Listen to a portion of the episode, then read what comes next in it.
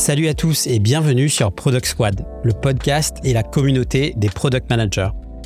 Je suis Axel et après un break, je reviens très prochainement avec un nouveau format, de nouveaux invités et toujours plus d'apprentissage pour vous aider à mieux évoluer dans ce beau métier qu'est le product management. Mais avant de vous faire découvrir tout ça, j'avais envie de revenir sur une conversation que j'ai adoré avoir en 2020 avec un des investisseurs les plus influents de la scène française, à savoir Jean de la Roche-Brochard, l'homme qui s'occupe des investissements de Xavier Niel au sein du véhicule Kima Ventures. Je ne veux pas trop vous spoiler, je vous laisse découvrir cette conversation ultra riche en apprentissage, notamment pour les dirigeants de boîtes early stage. Salut à tous. Aujourd'hui, on est ravi d'avoir un épisode un peu spécial avec Axel Souria, puisqu'on a décidé de faire un co-hosting aujourd'hui avec tous les deux membres de la communauté Podcast Makers. On s'y est rencontrés et on a deux passions, le produit et le VC, et on s'est dit qu'on voulait organiser une série euh, dans laquelle on découvrirait euh, l'importance de la culture user product centric pour un VC. Et aujourd'hui, on est ravi pour le tout premier épisode de cette série d'accueillir Jean de la Roche-Brochard de Kima. Salut Jean, comment vas-tu? Salut, ça va, écoute, il fait beau, et le Covid passe par là sans nous attraper, euh, tout va bien. Hein ouais, espérons que, qu'on soit safe sur la huitième vague qui arrivera en 2026. Euh, Axel, peut-être que tu pourrais tout de suite bah, te, te, présenter et, et, et, parler de ton podcast, puisque je ne l'ai pas mentionné, mais tu as créé un, un podcast qui s'appelle le Product Squad. Et personnellement, je trouve qu'en une petite dizaine d'épisodes, tu as déjà bien installé ta ligne et tu as notamment des, des guests qui sont vraiment super. Donc, est-ce que, est-ce que en, en, quelques mots, tu pourrais te présenter, euh, Axel? Yes, je suis récemment rentré en France après euh, cinq euh, années passées à Londres où j'ai tenu des rôles de product en B2B, B2C dans des univers e-commerce, fintech et sécurité. Et comme tu le dis, j'ai lancé au printemps dernier Product Squad, un podcast dédié au product management où une semaine sur deux, on démystifie avec mes invités ce métier et ce qu'il apporte aux entreprises sur Product Squad, j'ai eu le plaisir de recevoir des pros du produit, notamment euh, Pierre Fournier, l'ex-CPO de Mano Mano, Sébastien Levaillant de Payfit ou encore Rémi Guyot de Blablacar. J'ai adoré l'épisode avec Rémi de Blablacar et euh, j'ai adoré aussi au tout début son conseil où il disait que tous les matins il joue avec ses enfants. Ouais. Et euh, c'était hyper important et je pense que je vais le contacter juste pour ça, pour savoir comment il s'organise parce qu'avec deux, avec deux enfants, c'est un peu la galère le matin. Rien que pour ça, je pense que je vais le contacter. C'est clair. Et, euh, et, donc Jean, on est ravi de t'accueillir aujourd'hui. Euh, pour ceux qui ne te connaissent pas encore, est-ce qu'en en deux mots, tu pourrais te, te présenter euh, rapidement, s'il te plaît? Bonjour à tous. Euh, moi, je m'occupe d'une partie des investissements startup de Xavier Niel, le fondateur de Free. Et on fait ça notamment via Kima Ventures, un véhicule avec lequel on investit dans une centaine d'entrepreneurs francophones chaque année, basés partout dans le monde, donc en France, à Londres, aux États-Unis. Et aujourd'hui, c'est un portefeuille de pas loin de 900 startups. D'accord, super. Écoute, merci encore euh, Jean d'être là. Euh, alors il y a beaucoup de cofondateurs et cofondatrices en fait qui se questionnent sur euh, déjà ce qu'est une culture produit ou encore qu'est-ce que c'est la user centricity et l'impact que ça peut avoir dans la croissance de leur entreprise plutôt early stage. Et comme Raph le disait, on s'était dit que c'était intéressant d'aborder ce sujet avec toi, ce qui m'amène à ma première question. Comment tu identifies euh, dans une équipe fondatrice cette sensibilité aux dimensions de user et de product centricity? Euh, C'est une bonne question. Moi, j'ai l'impression que soit tu fais les choses, soit tu vis les choses. Et la différence entre les entrepreneurs euh, qui fabriquent et les entrepreneurs qui vivent, euh, c'est un sujet d'authenticité et probablement de pureté dans la manière dont ils vont regarder leurs euh, leurs utilisateurs, les analyser, euh, discuter avec eux, etc. Et si t'as pas cette authenticité dans la manière dont tu sers tes clients, tes utilisateurs, je suis pas sûr que tu extrais vraiment toute la vérité, parce que tu as un billet d'analyse beaucoup trop fort et tu rates quelques signaux faibles qui sont pourtant essentiels et qui te permettent de définir ton produit différemment de la concurrence et donc euh, d'avoir une trajectoire euh, plus singulière et j'espère euh, plus réussie aussi. Moi, j'ai une question. alors, j'ai envie de discloser aussi au tout début euh, mes questions parce que moi, c'est un sujet qui m'intéresse énormément et j'ai une faible connaissance de tout ça. Donc, je, je rapporterai, je pense, dans mes questions pas mal de candeur et, euh, et j'ai envie d'apporter euh, une première candeur avec une première question. Euh, comment comment tu fais pour détecter chez un fondateur qui, qui n'a pas forcément un track produit, capacité d'apprentissage rapide pour développer une culture produit Comment tu fais? Puisque bon, bien entendu, il y a des fondeurs qui qui ont ce track. Et j'ai envie de prendre l'exemple d'Alexis Fogel qui a qui avait créé Dashlane, il était CPO chez Daco Founder et maintenant ayant quitté, il a créé une nouvelle boîte qui s'appelle Stonely. Il est donc cofondateur, et donc il a cette culture produit. Donc là, je pense le VC, en discutant avec Alexis, a déjà dans sa tête un peu dérisqué son approche, j'imagine. mais comment tu fais pour détecter chez des primo-entrepreneurs, des nouveaux fondeurs, cette, cette potentielle euh, capacité à développer une culture produit euh, si tu n'as, s'ils n'ont rien pu démontrer et si tu n'as rien pour euh, observer de manière pragmatique avec un track. Je ne devrais peut-être pas dire ça, mais c'est d'une évidence terrifiante. Euh, quand tu vois un entrepreneur qui, malgré le fait qu'il n'a pas d'expérience produit, te semble pas expérimenté, mais en tout cas sur une, courbe d'apprentissage qui fait que tu n'as aucun doute sur le fait qu'il va y arriver. Et ça, c'est assez flagrant et ça commence systématiquement par euh, son attention au client, son attention à l'utilisateur final.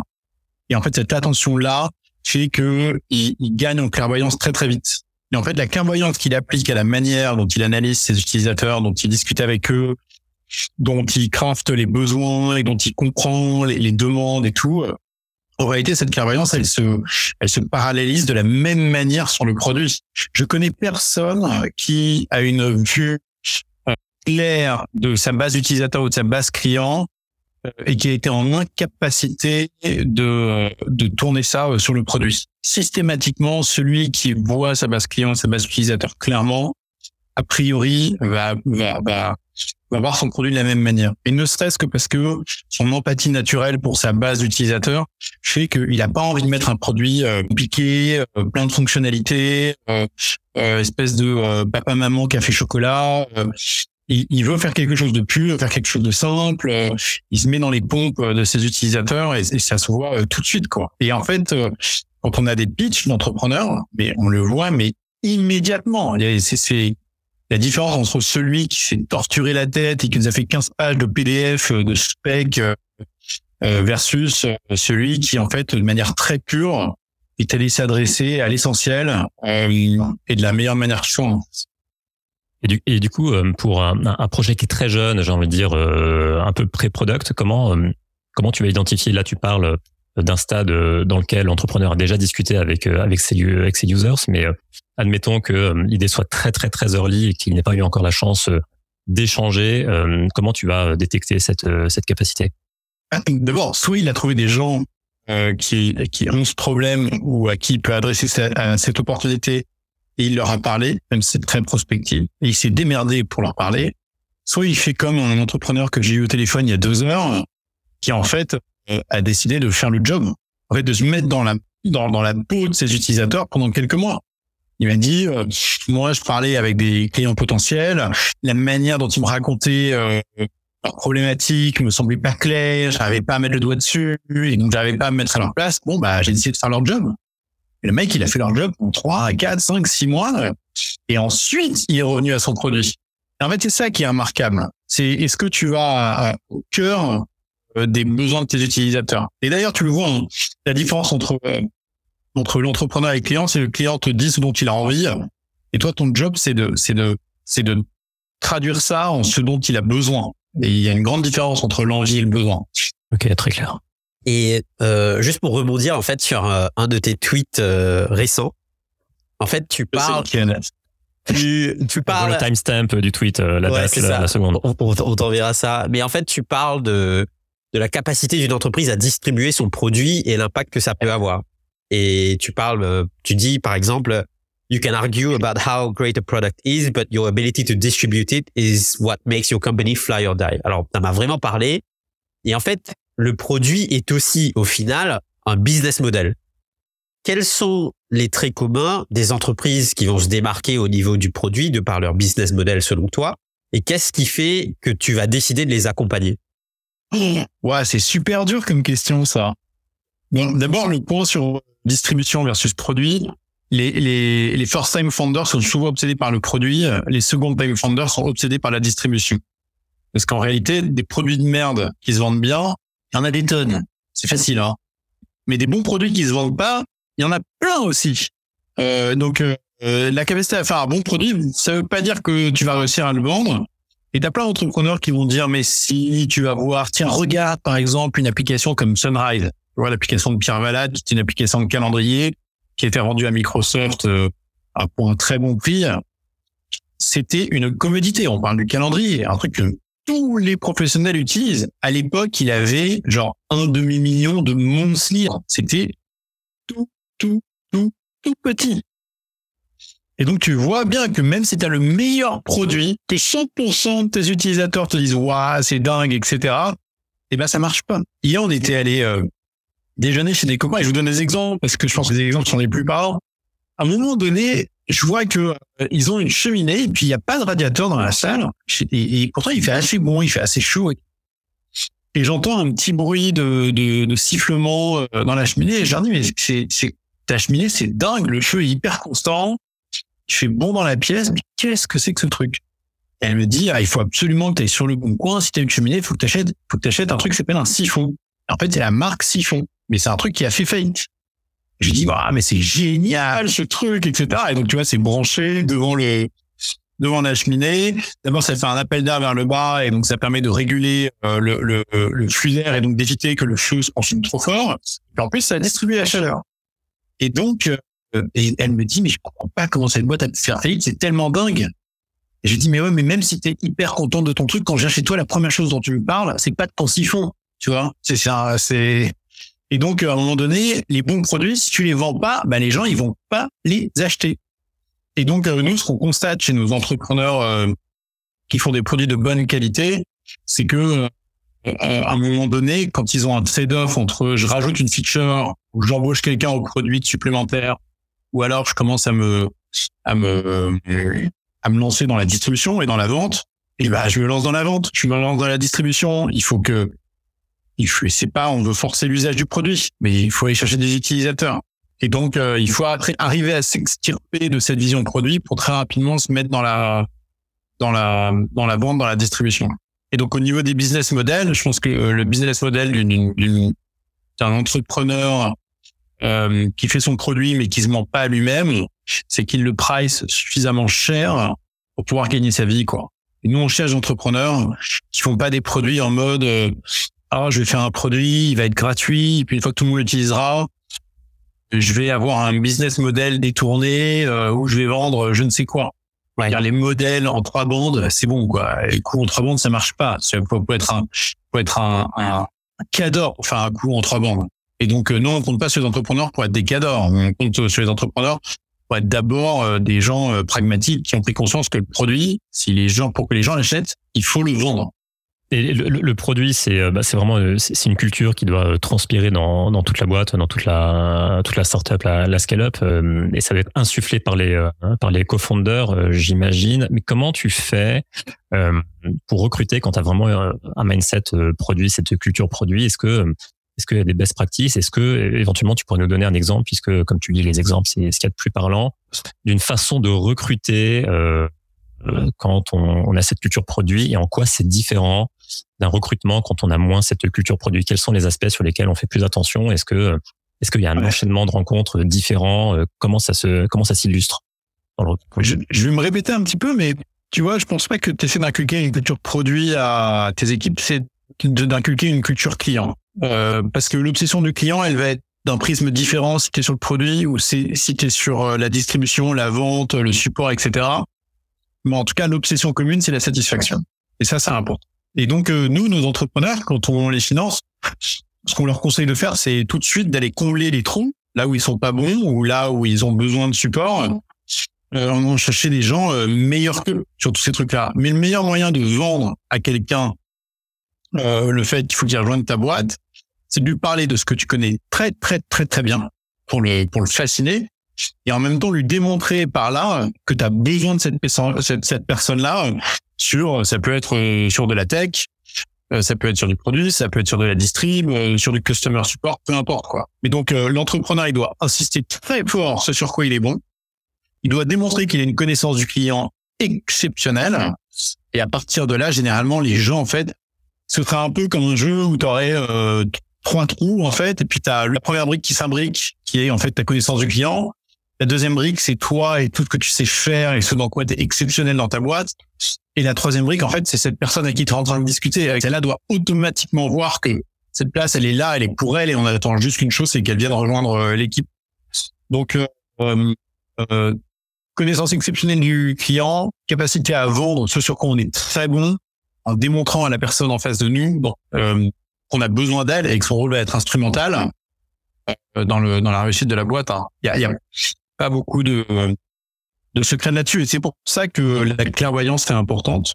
En fait, la clairvoyance du client, ça joue sur la clairvoyance du produit, ça joue sur la clairvoyance de la stratégie, de l'exécution, de voir ce sur quoi on est bon, ce sur quoi on est moins bon. C'est un, c'est un, c'est une espèce de valeur universelle qui s'applique à tous les pans de la boîte. Hein.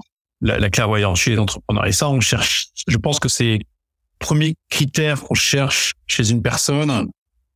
Euh, on dit souvent en anglais hein, plutôt euh, self-awareness, donc euh, une bonne conscience de soi, euh, pour y voir clair. Comment toi tu conseilles euh, concrètement à tes entrepreneurs? Donc là, tu as, bien expliqué les, les, les, trois aspects qui doivent ressortir dans le recrutement. Et après, dans euh, l'exécution de ce recrutement, est-ce que tu as vraiment des, des, euh, des, des, conseils très pragmatiques sur je sais pas, un, enchaînement de, de rencontres type, de, de questions type C'est peut-être un peu micro comme question, euh, mais si, jamais, si jamais tu as des exemples pour vraiment aider les entrepreneurs qui sont dans ce besoin à avoir une sorte de playbook de, de recrutement bah, pragmatique. Nous, les entrepreneurs, ils nous demandent plus est-ce que tu connais quelqu'un? Est-ce que tu connais un CTO Est-ce que tu connais euh, quelqu'un au produit? Euh, Souvent des termes très génériques et des demandes assez assez généralistes. Euh, et c'est problématique parce qu'en fait, euh, je sais pas comment le dire, mais c'est comme quand tu sors d'université, tu vois, t'envoies ton CV et ta lettre de motivation à une boîte, mais en fait, ce dont tu ne te rends pas compte, c'est qu'il y a 200 personnes qui ont fait exactement la même chose que toi. Donc, si tu appliques cette même règle au recrutement, t'es mort. C'est impossible. Tu vas pas faire la différence. Et donc, euh, quand tu te lances dans un recrutement, il faut euh, bien définir euh, ce que tu cherches, ce que tu sais, ce que tu ne sais pas, ou que tu penses pas savoir, ce que tu cherches exactement. Et après, il faut chasser, chasser, chasser, quoi. LinkedIn, trouver les profils, récupérer leurs emails, soit trouver une connexion en commune, soit leur faire un mail en direct. Quand tu fais un mail en direct, il n'y a pas de secret. Les gens, ils ont besoin d'être valorisés. Donc, valorise le travail que tu as vu sur eux.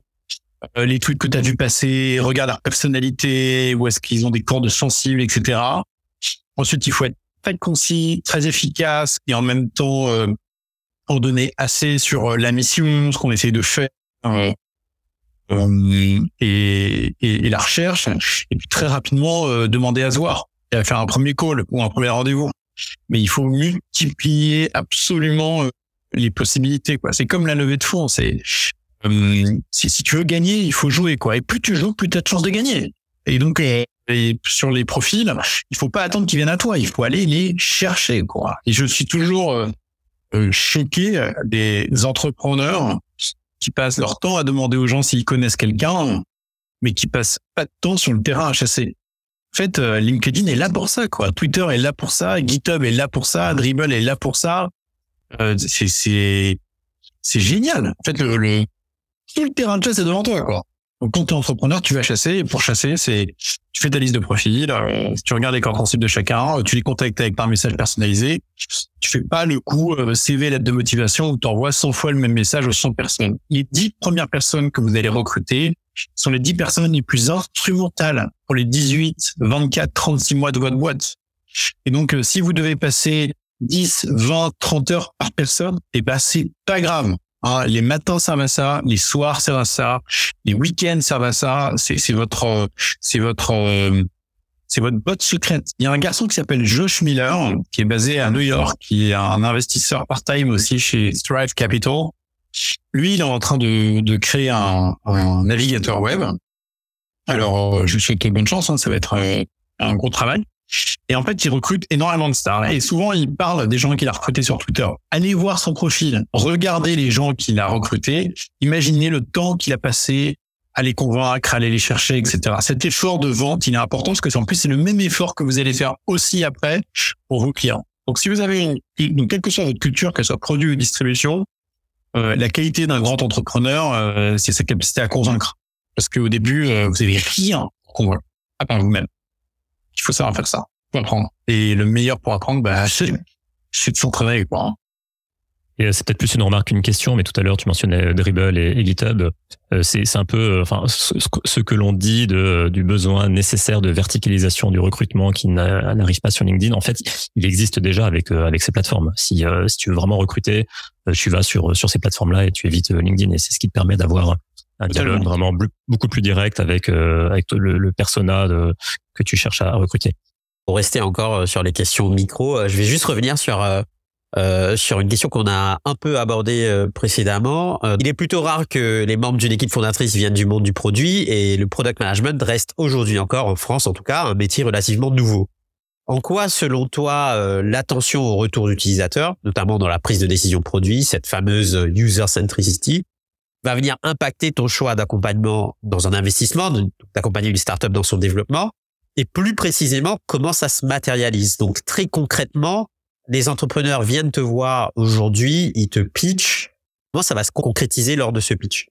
Je suis en train de réfléchir. ne pose que des questions dures. Hein. Je sais pas si t'as remarqué. ouais, ouais, c'est vraiment d'enfoiré. Je comprends que tu préfères faire ça en Zoom, du coup, maintenant. Euh, non, mais plus sérieusement, je, je réfléchis aux différents pitchs euh, que j'ai eus on revient finalement à la notion d'avant qui est euh, la notion de euh, euh, ah bah tiens, tu sais quoi, on mixe les deux. Il y a un mix de capacité à convaincre et clairvoyance. Tu cherches des entrepreneurs qui à la fois vont avoir cette cette gagne, donc ils vont vouloir te convaincre et ils sont là pour ça.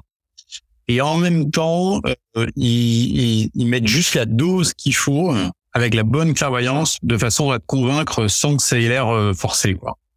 Et il y a un truc qui est indéniable. Euh, euh, être humain et notamment investisseur, le design, euh, la présentation euh, et la manière dont le tangible va être présenté. Quoi. Donc entrepreneur qui vient avec une démo produit qui est très légère mais qui est très léchée, ça vaudra beaucoup mieux que quelqu'un avec quelque chose de très complet mais de moche.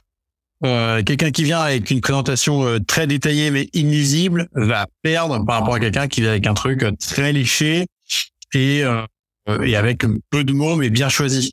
Donc on cherche chez les entrepreneurs qui nous pitchent le fait qu'ils aient compris que en fait as, maintenant tu plus les choix que de faire des produits qui sont exceptionnels pour l'utilisateur. C'est fini l'époque de Snap 2010 avec avec euh, ton espèce de, de, de, de, pointeur de seconde aiguë euh, iOS natif pour choisir au bout de combien de temps la photo elle va va va s'arrêter. J'ai encore des gens qui disent oui mais t'as vu Snap quand ils ont commencé c'était moche. Attends mais c'est fini mon vieux on est en 2020 hein. Maintenant n'importe qui te fait un produit léché pas mal avec euh, peu de choses quoi. Donc si t'arrives pas déjà en ayant compris ça on est très très très mal. Donc nous de toute manière on ne finance pas euh, d'entrepreneurs qui a pas compris euh, l'aspect esthétique du produit. En fait, ça commence par là. C'est déjà le que c'est pas parce que tu es un enfin tu peux être un bon scooter de talent sans être un bon artiste. Et nous les entrepreneurs qu'on finance, on s'attend pas à ce que ce soit immédiatement des artistes et pas spécialement des artistes produits. Mais en revanche, on s'attend à ce qu'ils aient cette sensibilité là. Donc s'ils ont pas eu la clairvoyance d'embaucher un freelance, même deux heures, pour leur faire une slide clean parce qu'ils n'ont pas la capacité à le faire, parce qu'ils sont pas bons, bah dans ces cas-là, on s'est pas compris quoi. Et ça veut dire qu'ils n'ont pas regardé quels étaient les standards actuels du marché. Donc, euh, en fait, on s'en fout que ce soit eux qui soient le produit ou pas, euh, qu'ils soient bons ou pas en produit. On veut ce qu'on cherche, c'est la sensibilité au talent, quoi. La sensibilité au produit, la sensibilité à la qualité. C'est ça qu'on cherchait dans cette sensibilité-là. Et cette, cette capacité à, à, faire appel à des gens qui, eux, ont l'expertise, c'est aussi un bon signal pour toi, du coup. Bah, bien sûr. Je dis pas que c'est facile, mais on est tous en mesure de trouver quelqu'un avec qui on va pouvoir filer un petit billet euh, pour nous faire une présentation euh, keynote, quelques slides un peu propres, quoi. Moi, je suis nul là-dessus, par exemple. Je sais que jamais je, je me risquerai à ça. En revanche, euh, il faut que vous économiser euh, quelques jours, quelques semaines euh, pour pouvoir lécher la présentation. Il faut le faire. C'est trop risqué, tu vois. Je vous raconte une histoire. À l'époque, en 2015, 2016, j'ai un garçon qui m'a écrit, qui s'appelait Philippe de la Chevannerie. Philippe de la Chevannerie, sa boîte s'appelle, s'appelait à l'époque Souscrit tout souscrit tout. Hein. On est en 2016. C'est c'est pas quel coup de 1999. Hein. C'est souscrit tout en 2016. Le mec vient me voir.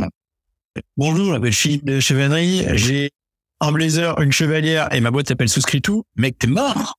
Jamais tu lèves de l'argent. C'est impossible. Genre, personne va te prendre au sérieux. Alors que ce même entrepreneur avait euh, généré un chiffre d'affaires énorme pendant les six premiers mois d'activité de sa boîte, était hyper clairvoyant sur sa stratégie, savait exactement le type de produit vers lequel il devait euh, avancer. Le mec est brillant, quoi. Il est brillantissime. Mais parce qu'il avait pas fait euh, l'effort euh, du design, de la présentation, de tourner son histoire, sa narrative, au moins dans un brand, si c'est pas un produit, s'il n'avait pas le produit encore, mais dans un brand qui démontre sa capacité demain à l'idée euh, un, CPO, bon ben, en fait, c'est hyper inquiétant. Et donc, je me rappelle à la fin de ce, ce rendez-vous, j'ai dit, écoute, euh, Philippe, euh, détends-toi un peu, on va reprendre un peu ton deck, ta boîte, le nom légal, c'est Flash Contract, communique sur Flash Contract. Quand ce sera le moment, tu referas un rebranding. Maintenant, la boîte s'appelle Paper.Nest, elle est très bien brandée. Je sais pas combien il y a de CPO dans ce bordel, mais t'inquiète pas que ça tourne. Et, euh, et c'est plus le même. Et la seule différence entre Philippe avant le rendez-vous et Philippe après le rendez-vous, euh, en fait, c'est rien. C'est juste euh, prise de conscience. Euh, le mec avait la tête dans le guidon dans son exécution. Il a pas pris conscience. En fait, le, le, le, design et la présentation de tout ce qu'il était en train de faire était aussi important que ce qu'il y avait à l'intérieur. Parce que tu es là, oui, c'est la beauté qui compte, mais pas sur Tinder, mon vieux. Hein. Et ben le VC, c'est comme Tinder. À un moment donné, il faut quand même que tu te présentes bien. Tu te démerdes tu mets une bonne photo de profil, mais il faut quand même aller générer cette espèce de tirance initiale. La pile, la pile, en fait. Ben ouais, il faut de la pile. Et en fait, le produit, il sert à ça. Si t'es pas bon au produit, un peu au moins un effort de design, quoi. Et en fait, ça, ça a un dos. On parle, on, parle, on est en train aussi là de parler du X, en fait. Oui, alors, euh, on est en train de parler du X, mais tu vois, j'ai des entrepreneurs qui font l'effort sur la UX et qui font pas l'effort sur la UI. Et, et, en fait, le problème, c'est qu'à un moment donné, euh, bah, même la plus belle UX, euh, tu vois, si c'est si c'est pas bon, c'est pas appealing, bah, ça marche pas, quoi. Donc, euh, faut faire, faut faire vachement gaffe. Il y a le chemin à prendre, et puis il faut que le chemin, il faut que les haies soient bien taillées, quoi. D'accord, super, super métaphore. J'ai une petite question. Enfin, tu, tu, tu parlais de d'entrepreneurs, tu as donné un certain nombre d'exemples, et sans vouloir peut-être les comparer, mais est-ce que tu pourrais peut-être euh, donner l'exemple d'un entrepreneur que accompagné récemment qui vraiment euh, stand out euh, dans sa, sa, clairvoyance et dans cette culture product. Est-ce que tu pourrais éventuellement nous, nous, faire part de, de cet exemple hmm. récent d'accompagnement de Kima? Alors, je vais vous en parler d'une euh, que je suis beaucoup en ce moment qui s'appelle Class Growth. Euh, Class Growth, c'est euh, donc Romain et Dylan et en fait, ce qui m'a marqué chez les deux, c'est que Romain est une brute de distribution et Dylan, euh, elle, elle, a, elle, je sais pas comment vous dire, mais moi je ressens qu'il a de quoi devenir une brute de produit. Et c'est marrant parce qu'il y est pas encore. Hein. Le produit, les, produits, ils sont pas, ils, sont en plein développement personnel eux-mêmes et professionnel.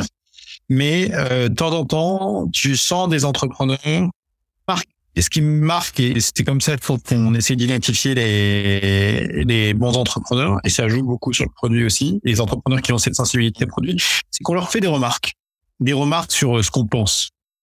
Et en fait, le bon entrepreneur euh, qui a une, qui a une bonne vision produit de ce qu'il est en train de faire, il va être en capacité de prendre ce qui est intéressant dans ce que tu dis, d'enlever ce qui est pas intéressant et de le reformuler sous une forme qui lui appartient. Et le piège qu'on a avec certains entrepreneurs, qu'on va leur donner des, du feedback produit. Notre feedback produit, il est nécessairement euh, biaisé, euh, hyper subjectif, euh, pas très factuel, pas du tout data-driven, etc. Donc forcément, il y a plein de conneries dans ce qu'on dit. Et moi, je peux vous dire, j'en ai sur Zenly, je, je, les compte sur les doigts de la main. Je sais même pas d'ailleurs si c'est arrivé une fois les choses, les choses utiles que j'ai pu dire sur le produit et j'arrive même plus à compter le nombre de conneries que j'ai dû raconter à Antoine. Ça, c'est, ça n'a aucun sens.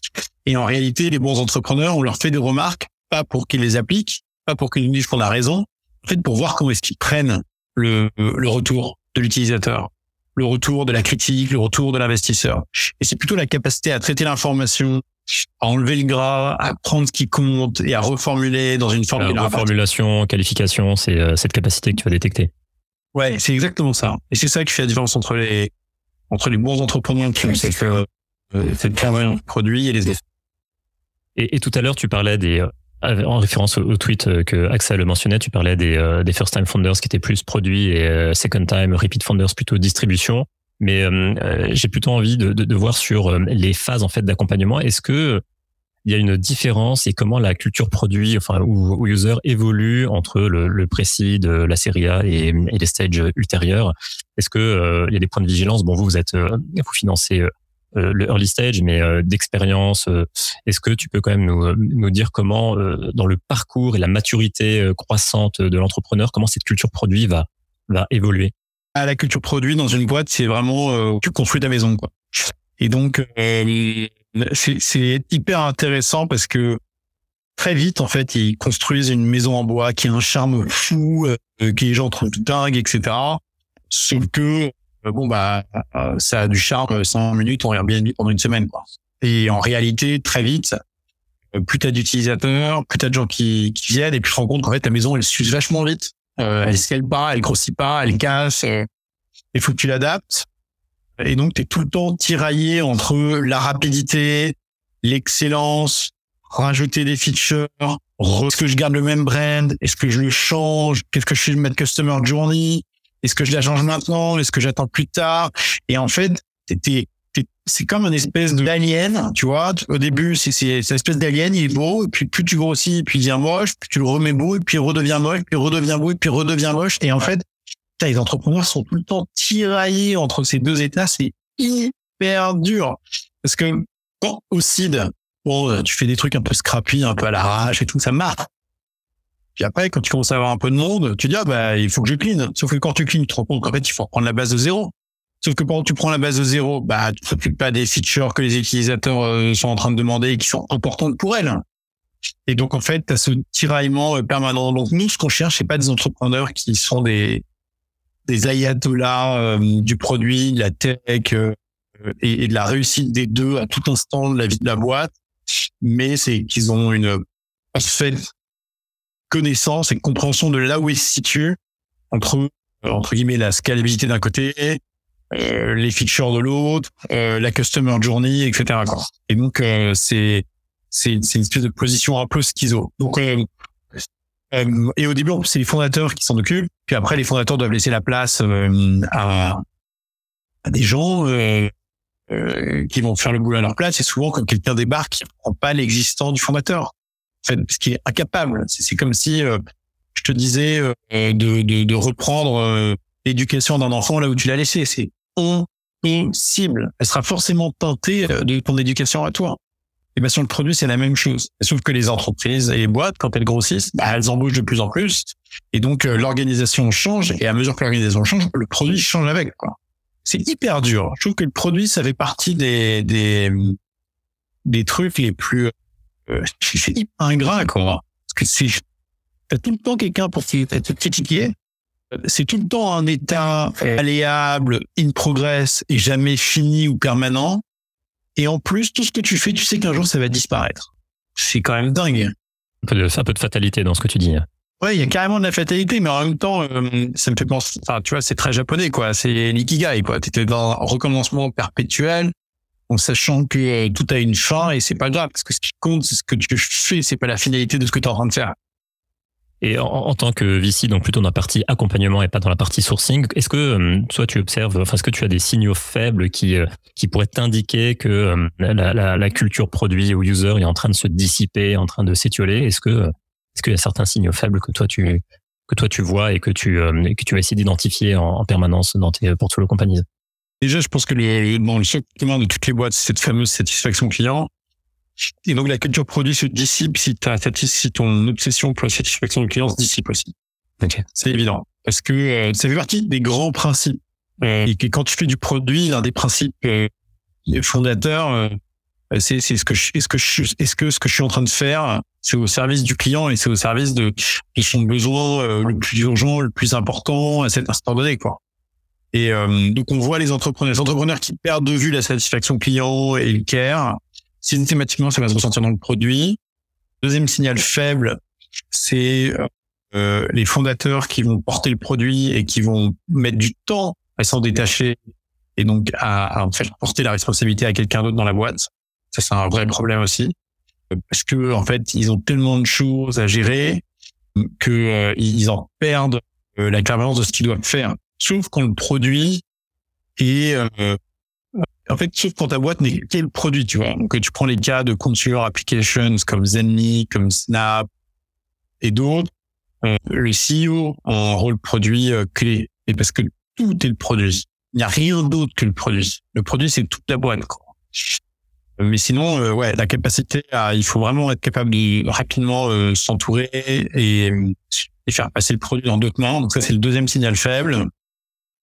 Et le troisième, euh, bah, tu vois, c'est quand le produit arrête d'évoluer. Et il arrête pas d'évoluer en mode feature, c'est-à-dire tu sens que la boîte s'est mise en mode freeze. Genre ça marche ou ça marche pas et en fait on est on a pas envie de bouger quoi. Euh, le, pire exemple qu'on a tous moderne, euh, c'est Twitter. Euh, Twitter, il y a, il y a là, je pense que la frustration des gens, c'est pas qu'il y ait plus ou moins de features, c'est que peu de choses semblent être essayées. C'est ça qui énerve les gens. Parce qu'en fait, Twitter, doit, Twitter doit vraiment essayer un mode de souscription. Je pense que c'est, ça fait partie, je pense, d'un renouvellement de, de leur culture, non? Qu'est-ce que t'en penses?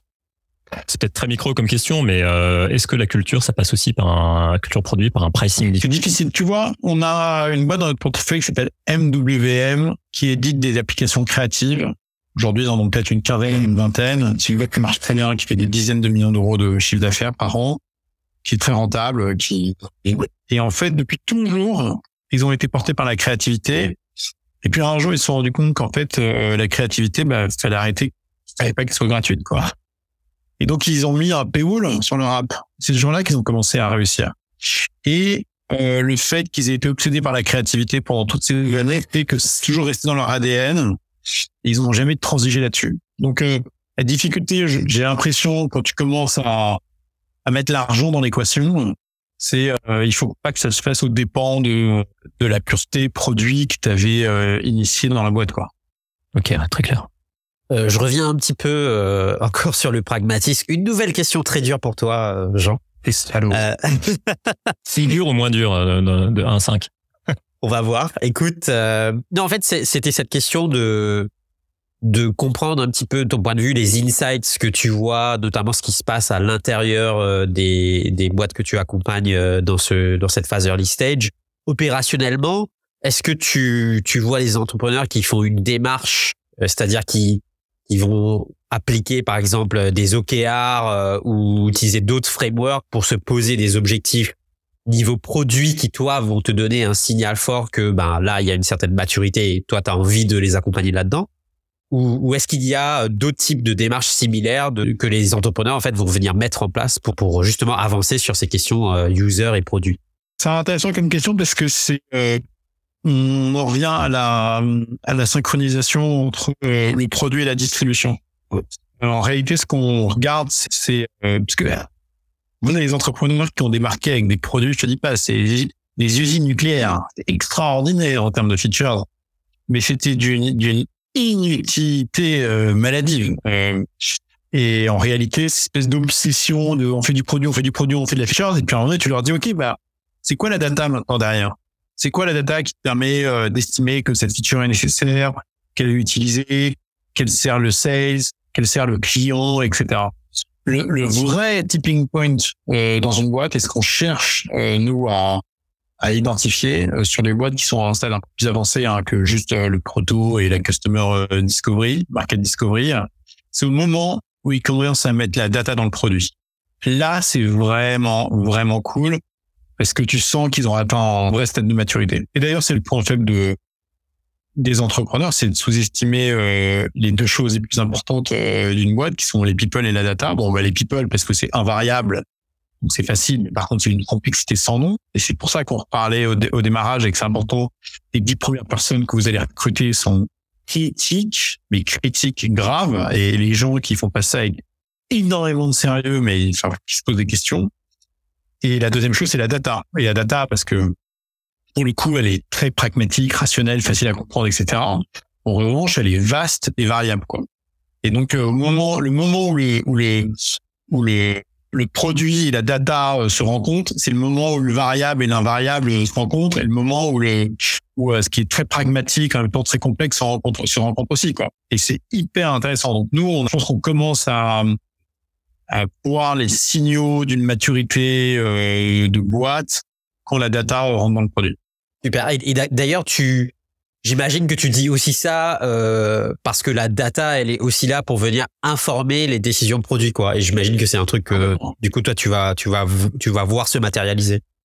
Ouais, c'est essentiel. Parce que tu as toute la partie euh, qualitative, qui est la partie initiale quand tu fais ton produit, parce que tu n'as pas de données pour, pour, pour pouvoir baser tes décisions. Donc tu fais beaucoup de market discovery, euh, customer discovery, et c'est génial parce que ça te permet de comprendre des insights qu'aucune data te donnera jamais. Et en même temps, à un moment donné, at scale, il y a des données euh, groupées euh, qui sont parfois contre-intuitives, que tu n'aurais jamais découvertes avec une étude et que la data te fournit. Et donc c'est vraiment le mix des deux, de cette capacité à, analyser la donnée de manière qualitative et de manière quantitative, qui prend font les meilleures transformations de produits a posteriori. Et d'ailleurs, euh, je sais pas où ils en sont euh, euh, des gens comme comme Alan ou Payfit sur le sujet. J'aurais pas posé la question récemment, mais moi, je serais hyper curieux de voir quels sont les plus gros usages de leurs utilisateurs, pourquoi ils viennent sur l'app, qu'est-ce qu'ils regardent en priorité, où je pose leur souris. Enfin, tu vois, il y a des, c'est, c'est fascinant, quoi. L'usage de tes utilisateurs à scale de ta plateforme.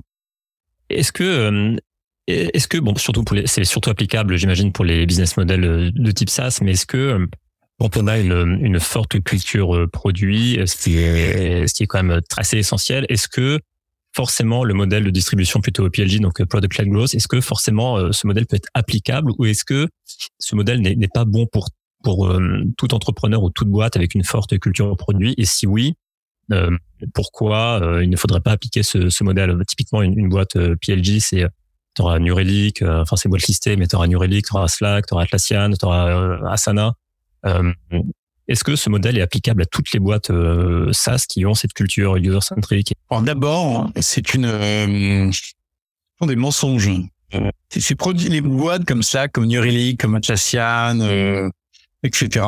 Ce que personne ne dit, c'est que elles sont les meilleures équipes sales que tu as jamais vues de ta vie. C'est comme celui qui te dirait Salesforce devant tout seul. C'est alors j'abuse en disant ça, mais euh, en gros, c'est elles ont toutes des équipes sales hyper vénères. Euh, donc euh, et, et, je regarde donc on parle de Slack, mais il y a longtemps encore, il y avait Yammer. Yammer, c'était tu t'inscrivais sur ta boîte avec sur Yammer, qui était racheté par Microsoft, avec ton email corpo. Tous les gens avec le même email corpo pouvaient se connecter et tout d'un coup, boum, ça crée le ça crée une discussion, cette, discussion crée du bruit, et ce bruit fait que les gens parlent à l'extérieur. Et en fait, cette capacité euh, de créer un produit qui se diffuse à l'intérieur, puis se diffuse à l'extérieur, c'est quand même deux paramètres euh, qui sont euh, qui, sont que peu de boîtes malheureusement ont la chance d'avoir. Tu vois, Facebook a eu ça aussi. Ça, ça s'inscrit à l'intérieur du collège, puis à l'extérieur du collège. Yammer à l'intérieur de la boîte, à l'extérieur de la boîte, Slack à l'intérieur euh, de la boîte, et puis ensuite euh, entre des membres d'une même communauté à l'extérieur aussi. Enfin, il y a, Et je suis juste en train de réfléchir euh, après à Atlassian, mais Atlassian pareil, c'est des, des applications de collaboration quoi. Dès lors qu'il y a de la collaboration et que cette collaboration peut s'étendre en interne puis en externe, tu as, probablement un coup à jouer. Mais Écoute, nous, on n'a jamais compté là-dessus et on compte et on comptera jamais là-dessus et on se pose jamais la question euh, tiens est-ce qu'on a une product euh, la grosse compagnie euh, parce qu'on pense que c'est une vue de l'esprit qui, est, extrêmement rare et sur laquelle il faut jamais compter quoi.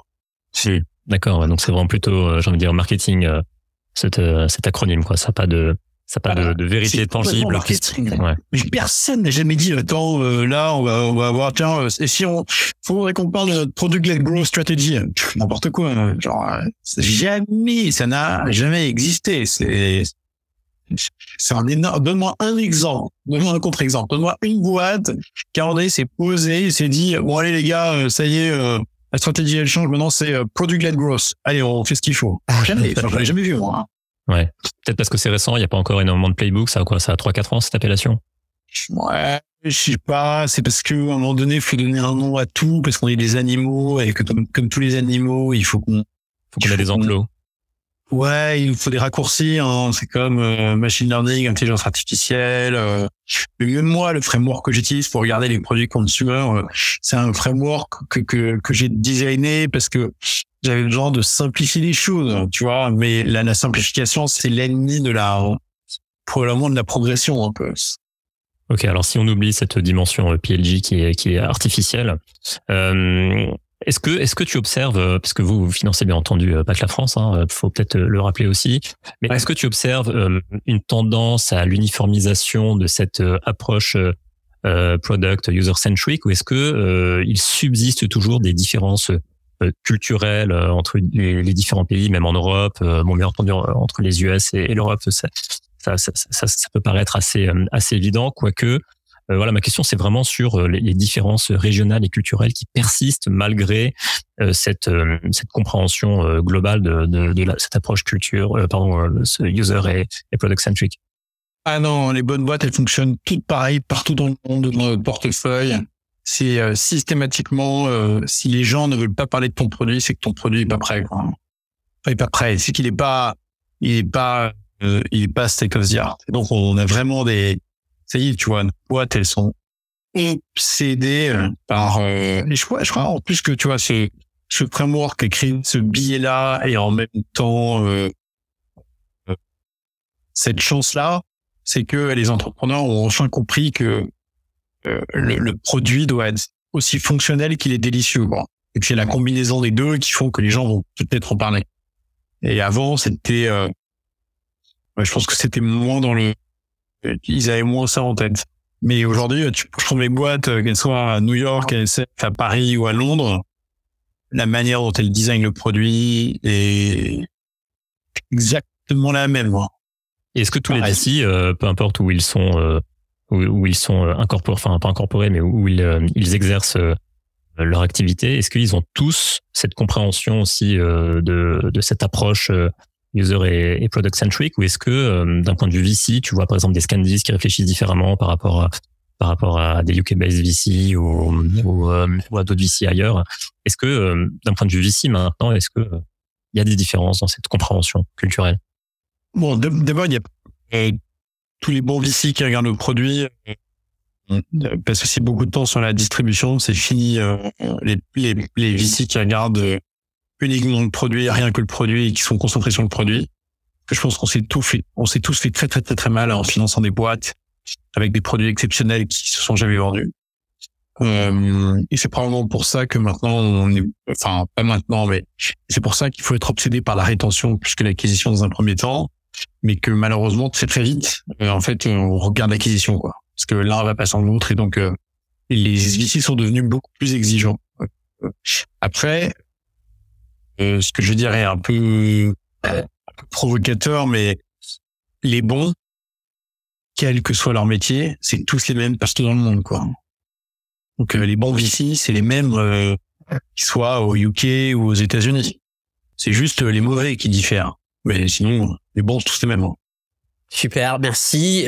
pour clore en fait cet épisode, est-ce que tu aurais des, des ressources à recommander pour des founders qui souhaitent mieux comprendre comment amener cette euh, culture produit et user-centric dans, dans leur startup? Des trucs qui, toi, t'ont marqué? Déjà, les tweets de gens. ah. Vite fait. Hein. En fait, les ressources, c'est ce que euh, c'est ce que tout le monde regarde et c'est ce que tout le monde a. Euh, c'est la partie facile, c'est la partie émergée de l'iceberg, elle est là. Mais par contre, ce que ce que qu'on a besoin de nourrir avec le temps, euh, c'est notre compréhension de, des, des comportements qu'on voit quoi. Moi, j'invite les entrepreneurs à passer plus de temps dehors, à aller voir les utilisateurs. À, je sais plus qui me disait euh, ah si un jour on était avec Antoine Martin, on parlait d'une app et je sais plus quoi, l'entrepreneur lui dit ah faut que je fasse mon test flight. Et Antoine lui a dit mais ça va pas. Il dit mais qu'est-ce qu'il y a? Dis, mais tes 100 premiers utilisateurs, il faut que tu sois assis à côté d'eux quand tu leur fais le test flight. T'es, ma boule. Genre, ça va pas. Tu te rends pas compte de l'information que tu vas choper là-dedans, quoi. Faut être dingo pour envoyer un produit à tes premiers utilisateurs sans les onboarder, sans regarder comment ils utilisent le produit, sans aller choper l'inside, quoi. Donc, euh, il faut pas rusher trop vite à mettre le produit dans la mode des utilisateurs euh, si on n'est pas à côté d'eux euh, au moment où ils l'utilisent, quoi. Et ça, c'était avant Superhuman ou euh, l'onboarding à la Superhuman C'était ça datait d'avant? Mais c'était bien avant Superhuman. C'était bien avant Superhuman. Euh, Superhuman, il, il, Ils ont, Ils mar- ont- marketé cet onboarding qui existait avant eux. Et puis, c'est moi, ce que je trouve intéressant dans Superhuman, c'est de dire, il y a un standard qui existe, qui est l'email. Euh, tout le monde utilise euh, Gmail, Outlook, ce que tu veux. Personne euh, veut changer. Tu donnes un produit à quelqu'un en disant change, c'est mieux, c'est sûr, il changera pas, quoi. Donc, le seul moyen, c'est de l'engager, et le seul moyen de l'engager, euh, c'est, c'est, et c'est un peu de le mettre dans une pièce et, le- et le, et le loquer pendant une demi-heure, quoi. Donc, euh, c'était, c'était brillant d'avoir fait ça. Est-ce que c'était intentionnel? Je, je pense pas que c'était le, je pense pas que le but c'était que ça devienne un pattern euh, de croissance. Mais en tout cas, c'est génial, c'est une bonne leçon. C'est que, euh, et d'ailleurs, on en revient toujours à la même chose. Un produit ne s'achète que si on le vend, quoi. Et, et plus les gens sont réticents à changer, plus il faut le vendre. Et peut-être que ça va être un peu difficile au début, mais si ton produit il est vraiment bon et si tu le vends vraiment, les gens vont finir par l'acheter. Hein. Jean, merci beaucoup de t'être prêté à cet exercice. Merci beaucoup de ta disponibilité aujourd'hui. Euh, J'allais te demander euh, quel, est le key takeaway pour toi de, de cet épisode, mais je pense qu'on vient juste de l'aborder, sauf si tu avais autre chose à, à rajouter. Mais c'est que tu poses des questions vachement dures, mon vieux. C'est surtout ça. le. Pourquoi pas à une prochaine avec un peu plus de préparation. En tout cas, merci beaucoup encore. Et puis merci Raph pour la co-construction de, de cet épisode. Merci Jean et merci Axel. Merci à tous les deux. À bientôt. hein. À bientôt. Merci à tous. Salut. Bye. Si tu es encore là, c'est que l'épisode t'a peut-être plu. Merci d'avoir écouté cet épisode. Tu peux dès à présent retrouver les show notes de l'épisode ainsi que les apprentissages de mes invités, mon analyse et les contenus supplémentaires sur www.productsquad.fr. Si tu as deux minutes, n'hésite pas à me laisser un avis ou un commentaire sur Apple Podcasts ou ta plateforme d'écoute préférée. Cela m'aidera énormément à avancer. Merci encore et je te dis à très vite sur Product Squad.